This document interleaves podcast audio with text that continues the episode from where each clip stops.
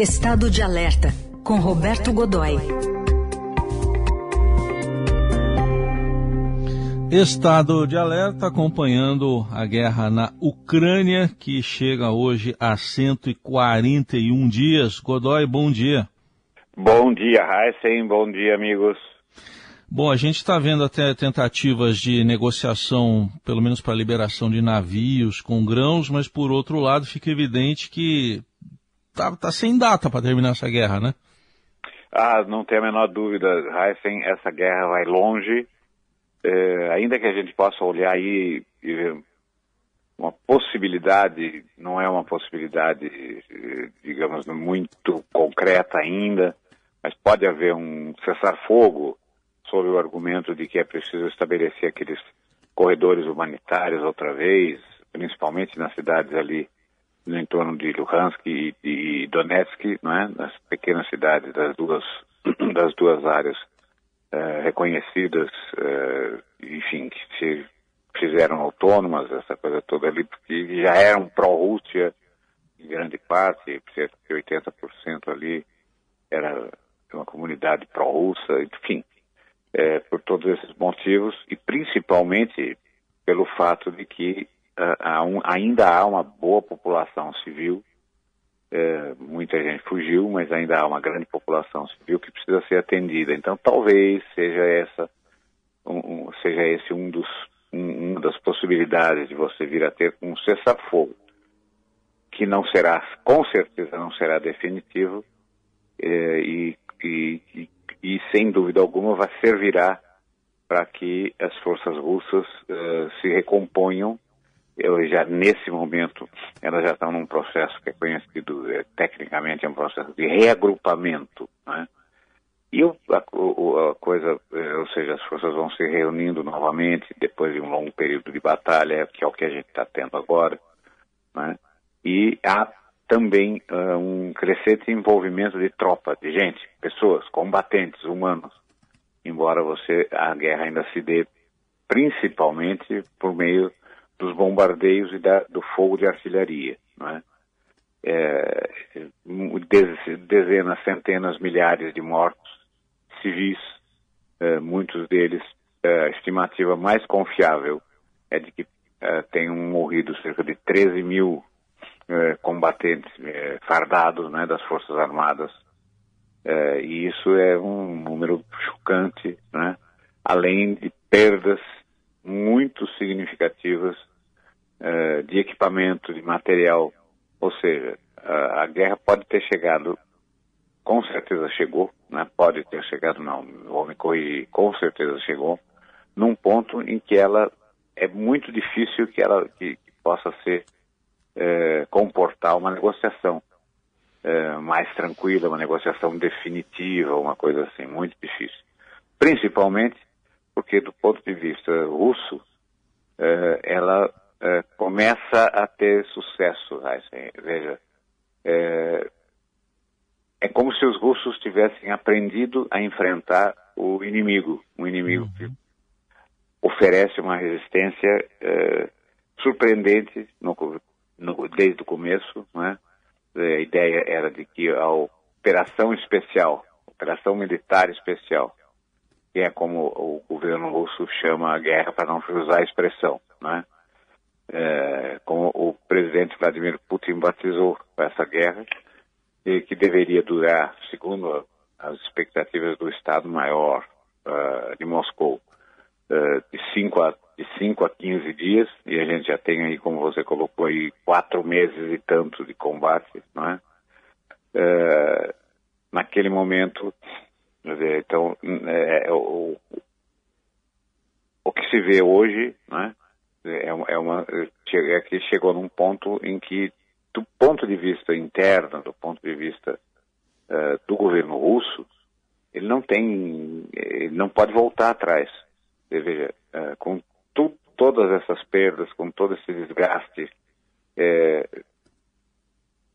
todas as sanções, as dificuldades que, que a economia russa é, vive, a, o índice de aprovação uh, do presidente Vladimir Putin é superior a 80% entre a população. Não é? É, você tem, além disso, vamos olhar para o outro lado. Né? O presidente ucraniano uh, Zelensky fez uma declaração que não, não passa de uma grande bravata, foi anunciado, nós temos um exército anunciando a formação de um exército que terá uh, um milhão de combatentes. Bom, hum, veja, é impossível que você faça uh, monte uma força desse tamanho no, nesse prazo curto de tempo que a gente está tendo. Sim. Então, ter um milhão de pessoas dispostas ali, que você chama, convoca, essa coisa toda, é uma coisa. Agora, você colocar, uh, considerar que eventualmente o, o padeiro da esquina, que aos 30 anos é chamado e você, a quem você dá uma farda e um fuzil, imaginar que ele seja um combatente, uhum. não é verdade, né? Isso não vai funcionar. É, já é um ponto, né? É.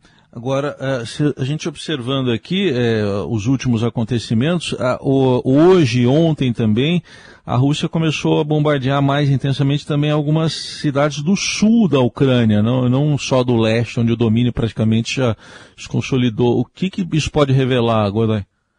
É, ele, é, na verdade, a Rússia está formando, está consolidando aquele aquela passagem que a gente olhando para o mapa hoje já vê claramente, quer dizer, ou seja, é que é aquela coisa de você ter uma ligação limpa, um canal, por assim dizer, uma passagem, uma área, uma área, uma faixa de território que vai do norte ao sul, estabelecendo uh, uma nova passagem para um mar por ali, né, que é absolutamente estratégico, uh, não apenas do ponto de vista militar, mas do ponto de vista econômico também, que é o, o escoamento da safra, o escoamento da, riqueza, e a gente não pode esquecer, por exemplo, que a, a, Rússia já tem em seu poder cerca de 40 milhões de toneladas de grãos colhidos e estocados em território, no, nos territórios ocupados, uh, nos territórios ocupados da Ucrânia. E que a Ucrânia tem, a gente sabe, esse, esse é um dos pontos é, sensíveis, uma das áreas de interesse dessa conquista, a terra fértil mais fértil do mundo, agricultável assim é, de uma maneira espantosa, né? Dizer, como aqui no Brasil a gente teria parece que, que duas áreas apenas, uma delas no, no, estado de São Paulo, outra no, no, no uh, outra ali no, na região na região oeste, é, que se assemelha, mas não chega perto tá? Quer dizer, é apenas parecido. E, e veja o que, o que, é o agronegócio aqui, né? Então, você imagina a importância que isso tem lá. E a gente, é, eu acho que ele ainda tem que contar, nesse momento, o, a guerra ainda conta com uma outra questão que a gente vai discutir mais adiante, que é o cansaço uh, da Europa Ocidental, o cansaço dos Estados Unidos, o desgaste é, que essa guerra está provocando.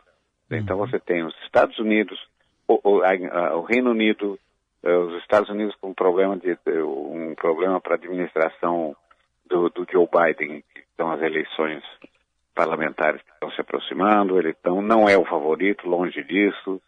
É, o Partido Democrata provavelmente vai perder essa eleição. Ele está empenhado em tentar virar esse jogo, não está conseguindo. Você tem o caso da sucessão do, do Boris Johnson eh, no, no, Reino Unido, também não está uma coisa muito suave.